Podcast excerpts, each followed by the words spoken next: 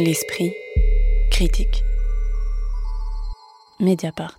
Le client Ebusken est le titre de l'ultime livre de Jeroen Brouwers, écrivain néerlandais décédé l'an dernier, dont le roman Rouge décanté avait reçu le prix Féminin étranger en 1995.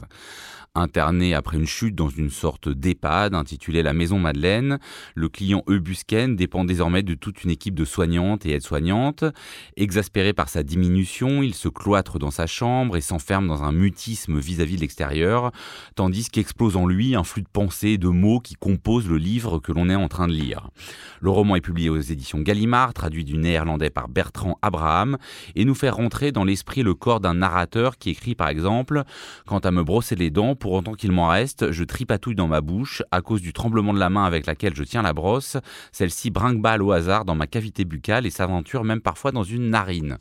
Alors, euh, Pierre Benetti, le propre d'un flux de pensée, d'être continu, de sauter euh, d'un élément à l'autre euh, sans forcément de structure, de se perdre dans ses propres ressorts. Comment est-ce qu'on lit, comment est-ce que vous avez lu cette écriture pour le moins singulière?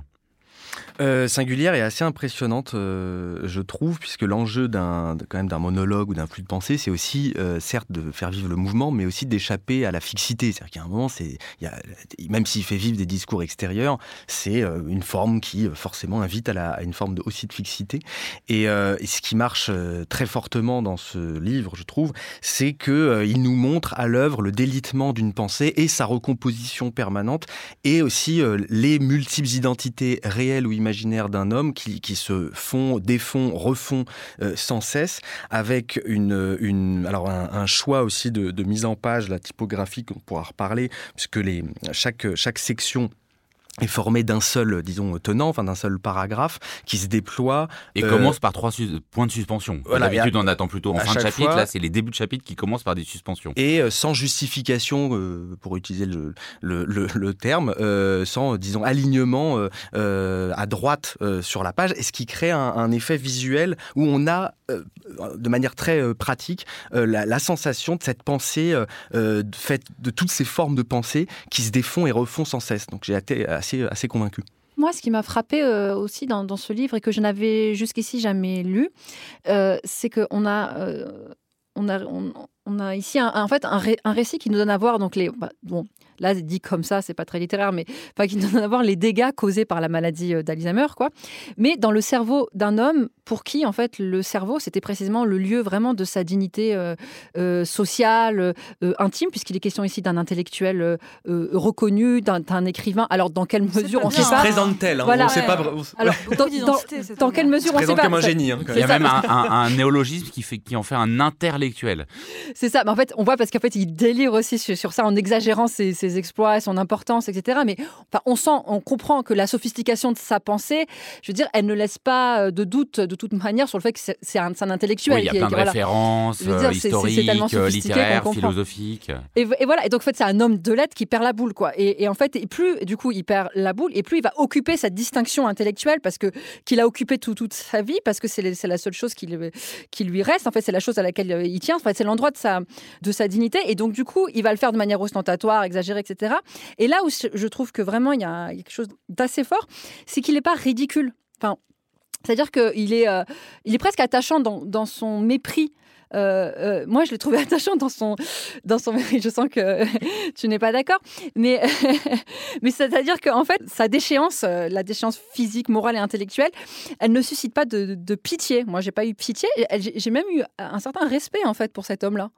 Je trouve qu'il m'a, il m'a même impressionné, en fait sur cette tension effectivement euh, Blandine Rinkel entre euh, le fait que on assiste à la déréliction d'une manière d'une pensée euh, et en même temps qui prétend voilà continuer à être au summum de ses capacités.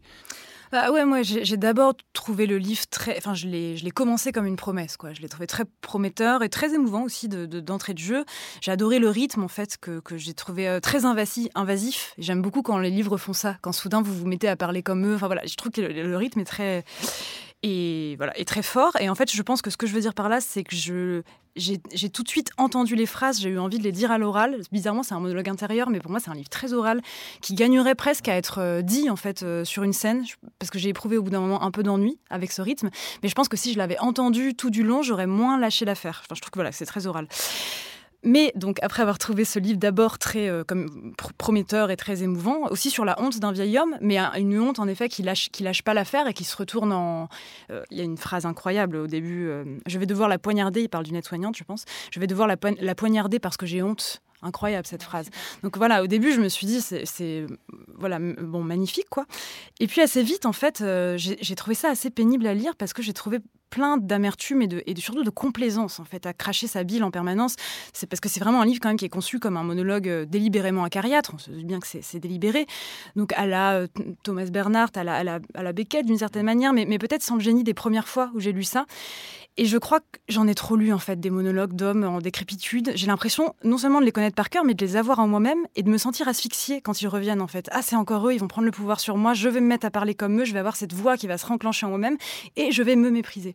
Donc moi oui, j'ai en, effet lu du mépris et en effet dans le, dans le, pour le personnage c'est une manière de regagner en force et en puissance. Ouais, en, séduction en fait hein, aussi. Oui, mais moi quand je le lis, je me mets pas à sa place, je me sens méprise parce que c'est aussi très misogyne ah quand même ce livre. et moi quand je, le lis, c'est vrai que pas, pas, que, pas que, pas que. Ah une question coloniale assez, assez importante.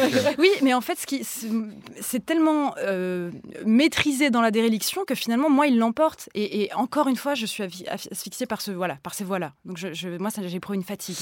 Après, euh, le Brewers, juste pour en, dire un mot un peu sur son itinéraire en, livre, c'est quand même une star hein, aux, Pays-Bas. C'est un, écrivain qu'on connaît assez peu en France, euh, mais, euh, mais qui, était très important jusqu'à sa mort, qui est auteur d'une centaine de livres hein, à peu près, entre romans, essais. Il a été journaliste aussi. et sa biographie le renvoie à l'histoire coloniale des Pays-Bas. C'est-à-dire qu'il est né dans, à Batavia à l'époque, donc Jakarta aujourd'hui, dans ce qui s'appelait les Indes néerlandaises. En a tiré un livre qui est absolument magnifique, euh, euh, Rouge décanté, que vraiment euh, j'encourage tout le monde à lire, mais aussi un autre qui s'appelle Eden englouti, qui racontait donc le premier, disons la fin de son enfance dans les Indes néerlandaises, mais d'une manière très brutale puisqu'il a été interné avec sa famille dans un camp tenu par l'armée japonaise. Et l'Eden englouti, c'était la toute fin, le moment du retour, enfin pas du retour d'ailleurs, mais l'arrivée aux Pays-Bas, donc métropole coloniale qu'il ne connaissait absolument pas et c'est quelqu'un comme ça qui, traite souvent de lieux clos, de lieux euh, enfermés. Donc il a évoqué le camp. Son dernier livre traduit, Le Bois, c'était euh, la, période qu'il a connue euh, enfant dans un internat absolument violent dans les années 50 aux Pays-Bas. Et là, on, retrouve encore cette, euh, cette réflexion sur les effets de l'enfermement, que ça soit euh, dans une situation euh, en fait de guerre dans le camp ou, ou, dans son éducation future. Donc c'est vrai que la, la, lecture de, de, ces livres précédents aussi invite, à, enfin informe celle-ci parce que là, on atteint bah, la toute fin. C'est le dernier. Je ne sais pas si exactement si c'est le dernier livre. C'est le dernier livre, publié. Donc voilà. et, et alors parce que la traduction est posthume, mais le livre ne l'était pas. Et il y a quelque chose d'absolument désarmant. Euh, et tu as dit Beckett, mais c'est un personnage euh, profondément beckettien, c'est-à-dire devant une absurdité euh, physique de son propre corps, la distance de sa pensée et les, et les, effets comiques comme ça produits tout autour. En revanche, avec la violence qui est chez Bernard, chez Beckett, chez Céline, violence très masculine et très blanche aussi. Ouais, en fait, j'ai lu aussi euh, Rouge décanté, donc euh, prix Femina 95. Euh, et, ce que j'ai trouvé intéressant dans, Rouge décanté, c'est que c'est quand même le même c'est le même homme. Enfin, je veux dire, c'est Jérôme Brouwer. il n'est pas si éloigné du narrateur de du client euh, Eubuscan, mais il s'interroge sur, sur lui-même, il se dit tiens, comment ça se fait que je suis aussi, il le dit vraiment hein, dans Rouge décanté, aussi misanthrope, aussi euh, misogyne, dur, amer, insensible, tous ces mots-là, il les applique à lui-même. Donc il y, a quand même une, il y a quand même une distance, et soudain, moi j'ai beaucoup plus de, compassion en fait pour quelqu'un qui, qui a conscience. quoi. Mais moi je pense que ça m'aurait saoulé s'il faisait ça. C'est-à-dire que j'ai pas envie d'avoir, justement, j'ai pas envie d'entrer en compassion avec ce personnage-là. J'ai envie, euh, euh, justement. Il, veut qu'on mais moi, peut-être que toi, tu te sens pas. Moi, je me sens directement méprisée. Je me dis, putain, il a encore gagné. Il, me semble qu'il veut qu'on le déteste. Enfin, ça fait partie, ça fait partie du personnage. C'est extrêmement complaisant. Hein. Oui, mais, il faut se figurer ce qu'il est à ce moment-là. C'est-à-dire, c'est un, homme qui n'a plus rien, qui a, plus aucune. Il, oui, mais il a la littérature et dans la littérature, on en a vachement des hommes comme ça qui n'ont plus rien. Après, c'est un jeu permanent avec les images de il faut s'imaginer, ça, non mais si on parle du personnage, euh, voilà, le narrateur, c'est un grabataire qui ne parle même plus. Et c'est vrai que l'image qui est associée à ça, c'est bon, on se dit, bon, c'est un vieux. Euh, un, euh, voilà, il y, y, a une espèce de. Comment dire. Je, vous coupe les outils, mais qui ne parle même plus, mais qui est quand même capable d'écrire, enfin, qui pense qu'il écrit alors trois textes à la fois, un ouvrage de philosophie mondiale avec des schémas et plus de 1000 notes en gestation, des mémoires qu'il envisage d'intituler Excellentissimo, puisque c'est là le titre par lequel le recteur Magnificus de l'université de Bogota m'a accueilli. Et sur la troisième table, je recueille des inspirations subites surgies dans le flot infiniment riche de mes pensées. Hein, le tout est crypté selon un code que j'ai mis au point moi-même, fait de lettres et de signes compréhensibles par moi seul, afin que personne d'autre ne puisse en prendre connaissance. Franchement, il y a quand même des moments assez drôles. Non, mais c'est même fascinant. Enfin, hilarant. Il a, il a, une, il a une capacité, moi je trouve, la littéraire à, faire vivre ce que c'est à la, la, mythomanie, en même temps le retour sur sa vie. L'orgueil. Combien de euh, personnes aujourd'hui enfermées dans, dans, des institutions pareilles ont des éclats de pensée ou euh, une, des parties de leur vie réapparaissent et en même temps c'est jamais trop si, euh, si c'est réel ou pas. C'est extrêmement fort et c'est aussi quelqu'un qui voit le monde autour de lui se, s'aplanir et, et par exemple j'ai été assez frappé par cette obsession, ce motif récurrent qui revient tout au long du roman et qui peut être très gênant euh, d'un point de vue euh, féministe, c'est euh, ah alors on peut plus reconnaître les hommes des femmes. Ah ça, revient sans ça, c'est son obsession. Et au bout d'un moment, j'ai compris que c'était peut-être aussi à voir du point de vue de cette, cette espèce de d'homogénéisation du monde où toutes les personnes se ressemblent. Donc tous les, il n'y a plus d'individus, il y a simplement des clients. Hein, le, le, le, c'est pas des patients, c'est des clients. Hein, le client Busken. Et il y a aussi des, des soignants en blanc. Donc on ne sait plus, qui est qui. Il n'y a plus de singularité. Et en fait, finalement, c'est pas tant une question de genre qu'une question de rapport au, monde réel. Quoi. Qui est qui et est-ce qu'on peut encore avoir une vie unique? Oui, moi, il me semble qu'effectivement, sur euh, l'idée de parler, au fond, euh, de ce qui est un grand problème social, euh, d'ailleurs largement invisibilisé depuis le point de vue des personnes qui sont dans ces institutions type EHPAD. Il y avait quand même un tour de force, même si on peut être enfin, gêné. Un sur ce point de vue-là. Et, depuis le point de vue des personnes qui sont. C'est ça. Et, qui, ne soit pas euh, pétri de dolorisme et de bons sentiments. Alors là, vraiment, c'est le. Il y a une colère contre ce monde, ce l'ordre. Et c'est pas l'âge de la sagesse, quoi. Ah, je suis d'accord avec tout ce que vous dites, si c'était dans le cadre d'un documentaire, mais pour moi, en littérature, vraiment dans, dans cette chose spécifique qu'est la littérature, des voix comme ça, on en a eu plein. mais, plein, mais, sur Delso, c'est exactement ce que je, ce que je mentionnais. Ah ouais, mais voyez, on, en fait, on, a, on lit différemment. en fait, on est d'accord. Je pense que théoriquement, vous êtes d'accord avec moi et je suis d'accord avec vous, mais c'est juste que dans l'émotion de lecture. Moi, je voudrais juste souligner quand même le, le, contraste entre effectivement le bandeau du livre testament du grand écrivain néerlandais et ce que dit un moment euh, le narrateur. Que faudra-t-il graver sur ta pierre tombale? m'a demandé récemment Babette.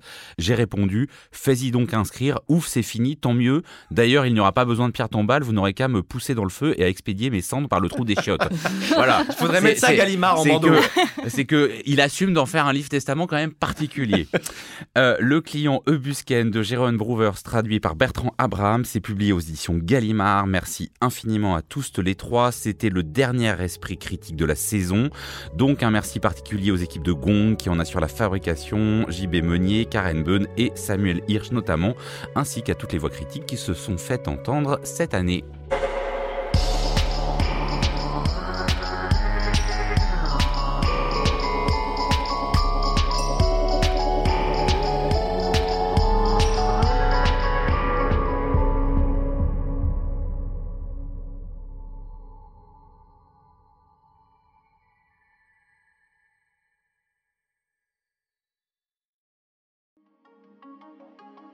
Pour ses 16 ans, Mediapart organise un festival au 104 à Paris.